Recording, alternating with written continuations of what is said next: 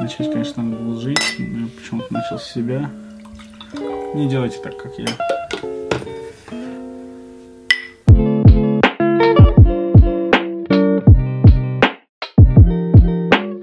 Если бы мы могли вас не поприветствовать, то мы бы вас не поприветствовали. Но мы не можем вас не поприветствовать. Поэтому Привет! просто эту фразу до этого пять раз записывали. Нет, она еще такая говорит. Все, я не могу, я не могу сказать, все. Все. Отменяй Подкаст подкаст. отменяем. Я не могу сказать. Какое у нас сложное приветствие. Ну скажи быстро, если бы мы могли вас не... Это как 33 корабля лавировали, лавировали, да не вылавировали. Если бы мы могли вас не поприветствовать, мы бы вас не поприветствовали. А но мы не можем вас не поприветствовать, поэтому А, ну привет. не- Пау, пау, пау, пау, пау, пау. А давай ты тогда будешь говорить. привет. Нет, это ты. Ты продюсируешь этот канал, поэтому все. Ты говоришь приветствие. Смех смехом, друзья, а тема у нас сегодня серьезная, и с вами подкаст «Диалоги» Митя и Катя. Ну и что, как обычно, нас вдохновило письмо, которое пришло на вот эту почту. Мы прочитали и поняли, что тема того, что... Стоит. Что? Что тема того стоит. Тема, как вы заметили на превью, что делать, когда ничего не получается. Сегодня мы поделимся своими историями, прочитаем ваши истории. Будет интересно, заваривайте чего погорячее, и мы стартуем. Не забывайте писать свои комментарии. Это же подкаст, вы можете смело спускаться в комментарии, рассказывать свои истории. Потому что ничего в кадре особо не изменится. Мы будем продолжать пить, продолжать есть, продолжать говорить. Можете включать нас на фоне, кто волнуется, что вот не хотят смотреть видео, типа говорят, давайте загружать на аудиоплощадке. Когда-нибудь обязательно загрузим, когда мы подправим звук. Когда А появится- звук мы подправим тогда, когда появится микрофон. А микрофон у нас появится когда? Ну, когда какая-нибудь цифра будет на этом канале, чтобы мы видели, что Нам это стоит интересно, продолжать, да. и что нам ну, стоит напри- Например, на вкладываться. 10 тысяч подписчиков мы купим микрофоны. Такие стойки. Чтобы, чтобы вы могли слушать нас в наушниках. И я мог это... И ты мог чавкать Да, микрофон, да. чавкать в микрофон. И тогда мы начнем грузить на аудиоплощадке, потому что сейчас, нам кажется, наш звук э, именно ютубный пока что. Да, да, именно так. С вашего позволения, сегодня я начну с того письма, которое вообще вдохновило нас на Давай. данный подкаст. Мы задумались, начали обсуждать эту тему и решили пойти обсудить перед камерой. Ну, Давай. Пережить неудачи на YouTube? В 2014 году я завела свой канал на YouTube, где снимала прохождение видеоигр. По прошествии двух с половиной лет собрала две с половиной тысячи подписчиков, но поняла, что эта деятельность мне надоела. Я хочу отдыха, а не записи видео насильно. Однако случилось так, что канал украли сразу по возвращению. YouTube решил не париться и просто его удалил, не разобравшись. Интересная история. Да. В общем, она не сдалась, решила создать новую страницу, и по прошествии года на канале всего 193 человека. Ну и самое печальное, что просмотр одного видео это 25-40 просмотров. Я не жду миллионного охвата, не жду и тысяч просмотров, но все же очень обидно. Я действительно стараюсь, относительно качественно озвучиваю диалоги, трачу достаточно много времени на запись и монтаж, пусть и максимально незамысловатый. Стараюсь быть отзывчивой с подписчиками, отвечаю на все комменты, пусть их и немного. Конечно, в моем случае канал это хобби, но мне все равно очень обидно, что все эти старания впустую. Несколько раз уже возникали мысли, что все это бесполезно и нужно бросить эту затею. Однако меня держит эта кроха аудитории, которые рады любому видео и смотрят все от начала и до конца, пишут коммент, общаются со мной, ждут. Как не опустить руки окончательно? Как подняться в собственных глазах и измениться в лучшую сторону? Что можно сделать, чтобы улучшить положение вещей? Снимаю игры жанра RPG, созданные на RPG Maker. Пиксельные игры с хорошим сюжетом. Но в этом я не очень шарю. Ну, в первую очередь, вам, наверное, стоит оставить ссылку на канал в описании. Да! Поэтому пишите комментарий. э, Кстати, да, и мы его Вы- закрепим. Вы, скорее всего, точно посмотрите это видео, поэтому опубликуйте ваш канал, мы посмотрим, может быть, как м, заядлые утубер, юту- утуберы успешные.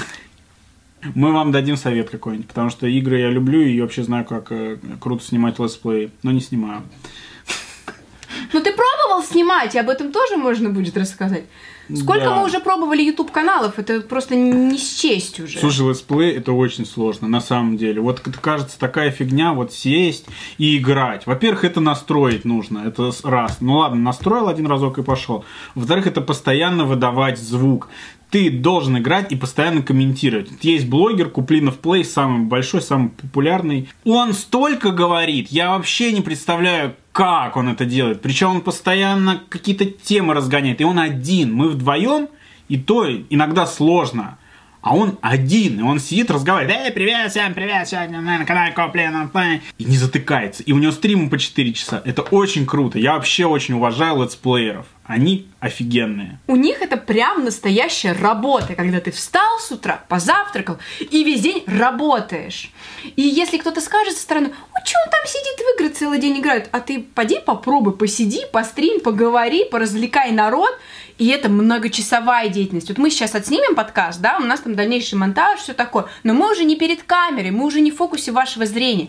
Мы дальше сидим себе за компами и это редактируем, а они постоянно под прицелом. Они не могут перезаписать фрагмент, они должны постоянно быть сосредоточены, хорошо говорить, у них не должно быть пауз, не должно быть э, б, м.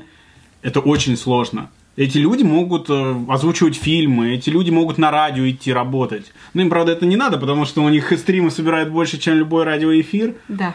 Но те же вот э, Twitch-стримеры, они серьезно, вот э, Хесус АВГН говорит, в 9 утра он встал, в 12 начал стрим, и до 12 или там до 9 вечера. Вот просто человек сидит, и все, он отходит в туалет на 3 секунды, возвращается и продолжает. Доширак заваривает по-быстренькому и продолжает. Это шок. Он ест прямо на стриме. Ну а как А иначе? как иначе?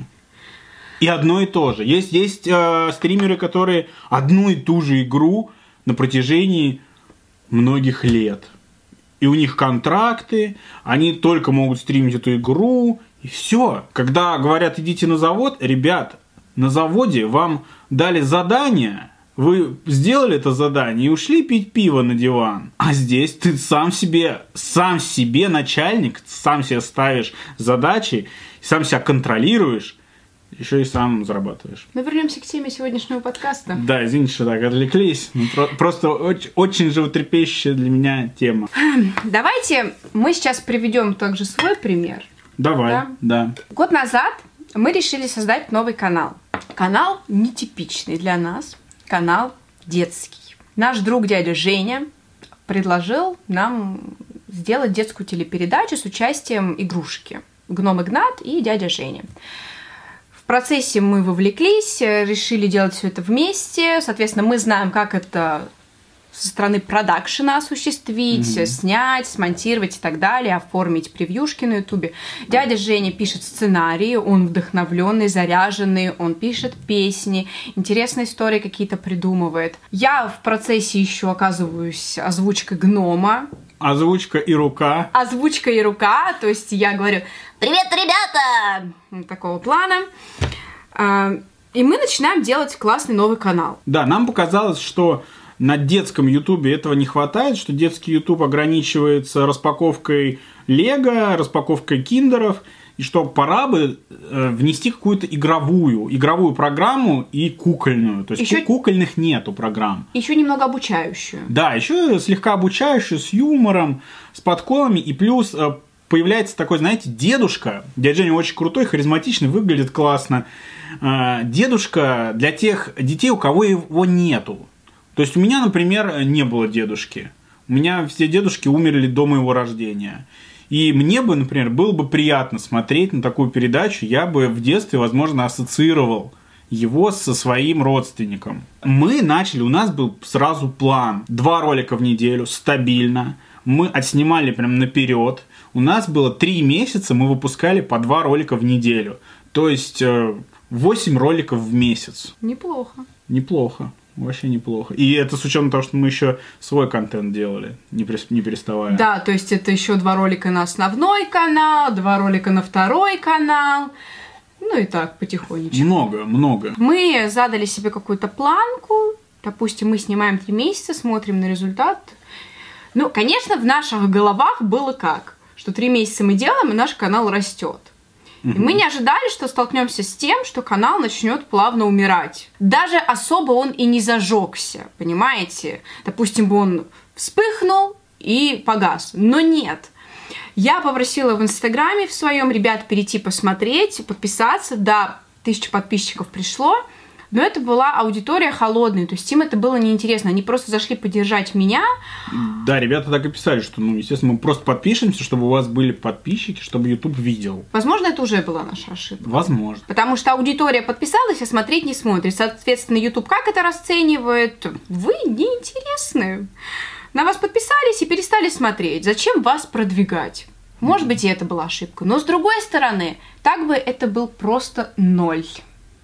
Я вообще не представляю, как сейчас можно начать YouTube, откуда взять этих первых подписчиков. Я не знаю, что должно произойти, чтобы тебя кто-то увидел. На нулевом канале и на тебя такие начали подписываться. Три месяца мы отработали в таком насыщенном режиме. А потом сбавили обороты, видим, дядя Жень, давайте, чтобы не перегореть, будем выкладывать там один ролик в неделю. Ну, продолжили снимать, продолжили делать. Э, роста нет, роста нет. Начали думать, что же еще может быть. YouTube это не наша площадка, а мы делаем чисто телевизионную программу. То есть, если добавить ей немножко лоска, ну, лоска это имеется в виду фон, может быть, персонажи какие-то. Эм, куклу освещ... больше оживить, да, например. куклу оживить, освещение. И пустить ее на передачу, на телевизор. То есть на телевизоре одни спокойные ночи малыши из кукольных программ, новых не появляется. Все передачи, опять же, скатываются такой, знаете, детство, то есть дети танцуют. Ну, де- детям, в принципе, нравится, когда другие дети танцуют, но другого при этом нет, альтернативного какого-то контента. Вообще-то э, людям может нравиться много, а не только то, что показывают по телевизору. Мы начали писать на разные каналы, ну, начали писать на карусель. Конечно, вы скажете, это было слишком амбициозно, естественно. Естественно, да. Но поверьте, если дать вот Здесь есть крутая идея, есть крутые, крутые персонажи, и если довести ее до ума, чуть-чуть до ума, уже есть человек, который пишет сценарий, есть люди, которые снимают, есть персонаж, который, которого придумали, которого озвучивают, которым управляют, Просто э, бюджет, нужен был бюджет и контракт на это. И мы бы совершенно легко смогли сделать Э, такой проект. Мы начали писать, долбиться во все соцсети, начали искать э, разных людей, работающих в карусели, но реакции. Что очевидно. Таким людям пишут тоннами, стопками. Давайте какой-то креативный подход сделаем. Каждого человека рассмотрим в соцсетях, какой он. Найдем что-то в нем классное и напишем стихотворение для него. И чтобы вы понимали, сообщения просмотрены, а нам даже не сказали, что, извините, это не подходит. Нас просто проигнорировали. Хоть бы кто сказал, ребята, передача ваша... Мы так над... Вот я искренне всегда в душе надеюсь в такие моменты, чтобы мне написали, что ну, вы просто делаете плохо. Если мне напишут, что я делаю плохо, профессионал, я же профессионал спрашиваю, я хоть задумаюсь что я делаю плохо, и, начну, и надо развиваться в этом. Из интересных фактов один раз про нас написала газета «Вечерняя Москва». Да, причем это наша зрительница увидела да. пич. Я, я просто написал, что ребята, как, хоть как-то кто-нибудь, может быть, есть СМИ, давайте сделаем классную статью. И придумали статью про пенсионеров, которые на карантине придумали себе новые увлечения и развлекаются. И один да. из этих пенсионеров был дядя Женя, который сделал свою YouTube-передачу. Тоже не сработал, тоже полный ноль, естественно. Э, писали с телеканала пятый, знаете, пятый канал такой, тоже ничего. Мы вам напишем, ну все. Телевизор, они YouTube не очень воспринимают профессионально. Они всегда считают, что там собрались какие-то, ну... Дилетанты. Дилетанты, да. Наша передача была сделана достаточно хорошо. Конечно, как Митя сказал, ей бы там добавить лоска и так далее, каких-то локаций. Это нулевой бюджет, чтобы вы поняли. Мы только, ну, мы силами только своими силами, только, только гнома шили, вот нашли замечательного мастера, который нам сделал этого гнома. Все остальное было, ну, какой-то незначительный реквизит. Это все ноль. То есть передача сама по себе очень выгодна. И опять же, мы и негативных отзывов не получали. Да, да. мы видели много позитивных отзывов, особенно в начале классно сделали, я включаю детям, поэтому мы воодушевились и решили, что надо продолжать. Я не помню ни одного плохого комментария в стиле там что-то как-то у вас вот гном не очень, дядя Женя какой-то скучноватый. Ну, не mm-hmm. было такого. Mm-hmm. И что, к чему мы ведем? Прошел год, мы периодически снимали. Вот на прошлой неделе мы выложили последний выпуск поняли, что просто больше не можем. Ну вот мы с Митей осознали, mm-hmm. что мы не можем. То есть все в жизни делается ради чего-то. Ради отдачи, ради денег, ради получения удовольствия. кто ради чего делает. Мы осознали, что в этой передаче мы не получаем ровным счетом ничего. В первую очередь у нас нет отдачи, потому Да. что просто стало 20 просмотров. Ребят, 20 просмотров, ты стараешься, делаешь серию позитивно, креативно, какие-то опыты придумываем. Ну, каждый раз это так, так интересно. Так хочешь, чтобы кто-то это увидел. 20 просмотров. И то это все свои смотрят. Про деньги я просто молчу. Ну да, это, это просто ноль. Это просто ноль. Это вообще не про деньги. Удовольствие. А какое удовольствие, когда все расстроены, что год ничего не получается? Чем нам вдохновляться в этом случае? Когда мы осознаем вообще, ради чего мы это делаем? Семе показать? Показали. Так мы, мы наснимали много уже. Да, мы очень много наснимали. То есть э, там серий 40 или больше уже.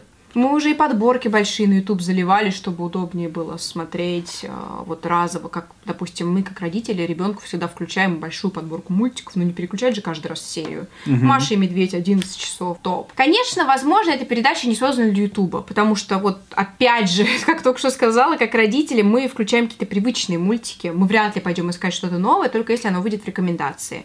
А в А- рекомендации не выходит. Все. На этом все. Видимо, YouTube не увидел в нас потенциал. Его алгоритмы не распознали. Какой-то рост, еще что-то. Вот прошел год, и мы это дело. Заканчиваем, да. Дядя Женя сказал, что он будет продолжать без нас.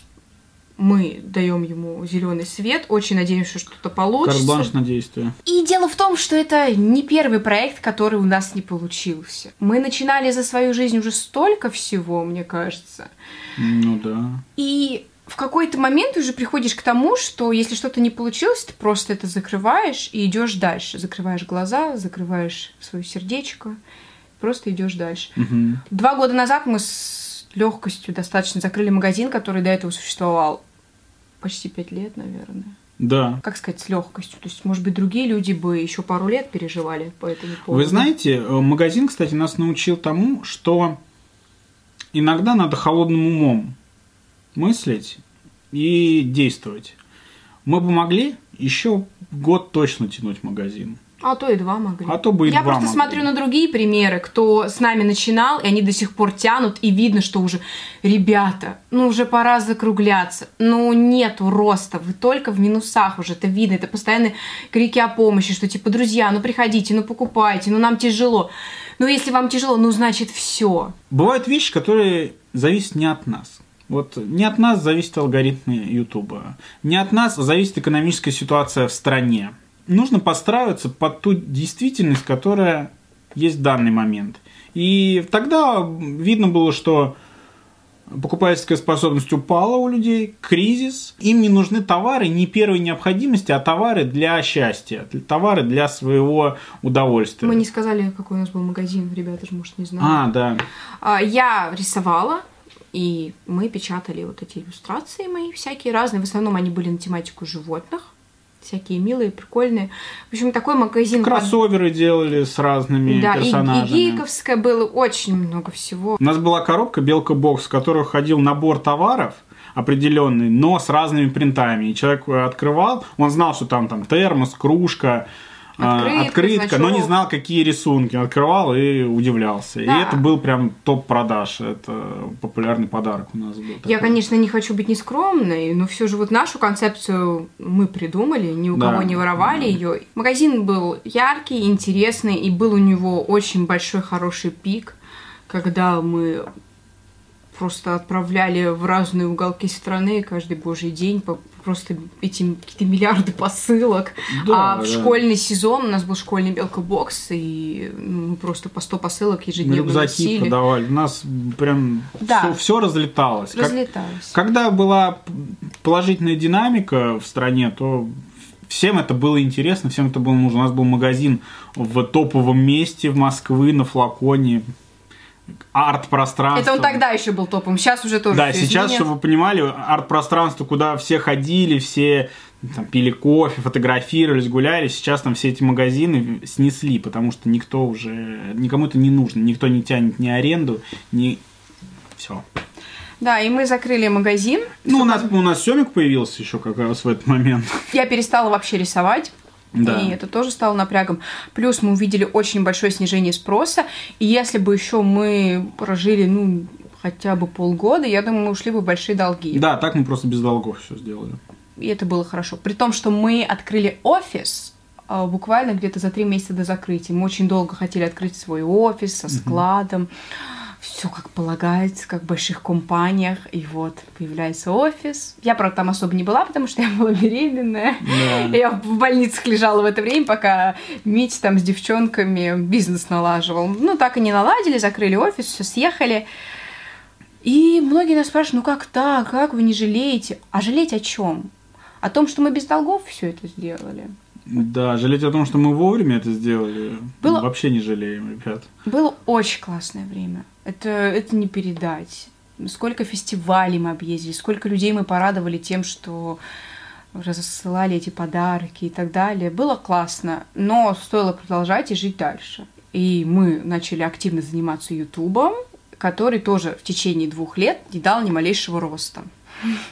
Да, блин, мы что-то все о себе, о себе, даже Ну, девушки. Не, ну с другой просто- стороны, мы, понимаешь, мы отвечаем через свою историю. Да, Может, ей просто- тоже будет близко это.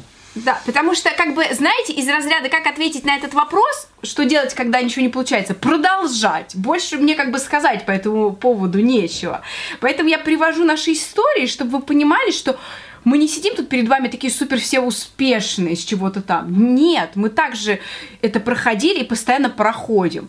Вот мы закрыли магазин, и в течение двух лет канал не дал никакого роста. Вообще. Мы стабильно выкладывали два ролика в неделю, продолжаем выкладывать, иногда и по три ролика. И подписчиков прироста ноль. Кто-то говорит, ну закрывайте тогда, если вы не видите роста. А как вот девушка пишет, а как бросить тех людей, которые смотрят? Вот у нее это 20 человек, а у нас, например, это 25 тысяч человек. Но суть-то примерно та же. Эти люди ждут, эти люди смотрят, им это поднимает настроение. Почему мы должны бросать? Как сейчас взять и сказать этим 25 тысячам человек, ребят, что-то мы все, вот подписчиков у нас нету, давайте-ка закругляться. Но вот все же, упираясь в цифры, например, тот же гном Игнат, я не готова ради 20 людей делать целый продакшн и целое все. Вот я не готова. Это все же другие цифры. И вот здесь девушка пишет, вот у нее год уже 25 человек. Стоит ли ей продолжать? А может быть, стоит посмотреть на то, что ты делаешь под другим углом. Например, не долбить в этот YouTube, а пойти в Twitch. Как такой вариант? Например, мы поняли, что не созданы для YouTube, мы попробовали на телек. Ну и там не получилось. Ну, могло бы, например, получиться. Для того, чтобы что-то получилось, нужно просто увеличить количество попыток. Моя любимая фраза Винстон Черчилль, она у меня висит перед компом в рамочке. Успех – это умение переходить от неудачи к другой неудаче, не теряя энтузиазма. Но это, это действительно так. Это очень тяжело, но только так можно чего-то добиться. Закрывать глаза на свои прошлые неудачи и идти к новому проекту, к новой цели. Потому что в какой-то момент действительно стоит остановиться. Просто в какой-то момент вот ты просто смотришь на показатели, на все. А вот оно правда нужно? Слушай, ну магазин, честно говоря, просто по цифрам. Просто по цифрам и по способности людей покупать. Вот и Да, все. То есть просто сделали бизнес-выводы. Вот, например, YouTube это сложно уже. Сложно его сейчас взять и закрыть. Конечно. Потому что, ну серьезно, ну, есть цифры. Они небольшие относительно Других. э, других. Ну, вообще они нормальные. То есть, когда тебя смотрят десятки тысяч, это уже не так мало. А магазин все. Если, если есть показатель вниз, то надо брать и останавливаться. Для меня это решение было очень простым. Люди, конечно, не поняли, фанаты магазина писали, что как, как такое возможно, может еще попробуете. Ну, мы как-то холодно достаточно все восприняли и с легким сердцем отпустили эту часть жизни. А я думаю, это еще было просто наложением обстоятельств. Все-таки у нас появился ребенок, и жизнь так кардинально поменялась. Когда-нибудь мы об этом расскажем на отдельном подкасте. Да. И вообще было не до переживаний. Там было, господи, что с этим человеком новым делать, кричащим? Вот это непонятно. А что там магазин? Да бог с ним, с этим магазином. Ну да. Тут вот есть проблемки поважнее. Думаю, надо нам переходить ко второй истории.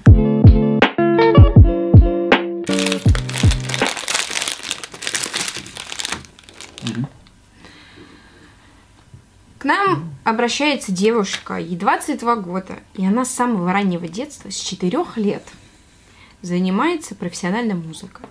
Каждый день минимум 6 часов за роялем, затем домашка по гармонии, полифонии, сольфеджио и т.д. и т.п.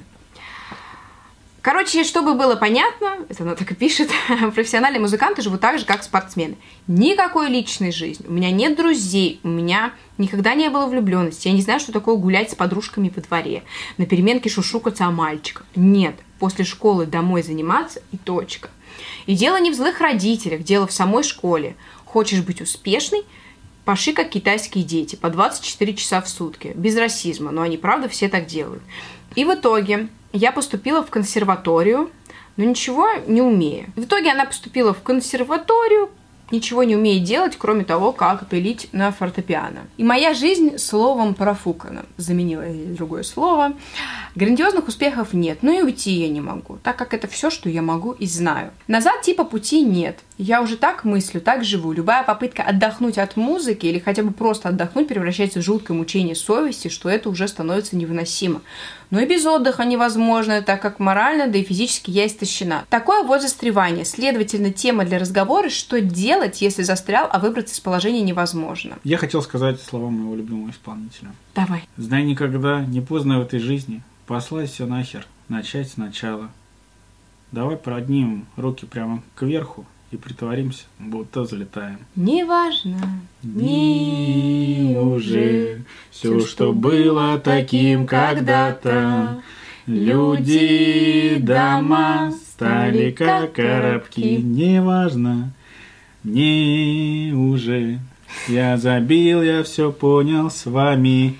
Счастье вовсю толкать землю ногами. Простите за импровизированный концерт. Во-первых, вам всего 22 года. 22. Еще вся жизнь впереди. А во-вторых, я не поняла, так а проблема-то в чем? Идти тогда и дальше развиваться. Мало людей, которые умеют виртуозно играть на фортепиано, да, и всю жизнь этим занимаются.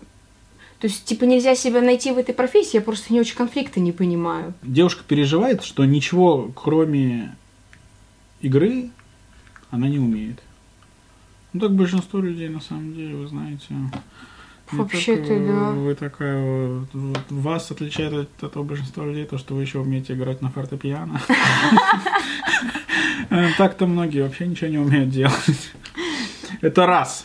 Во-вторых, хочу рассказать историю к нашей цитате. У меня одноклассница, человек выдающегося ума.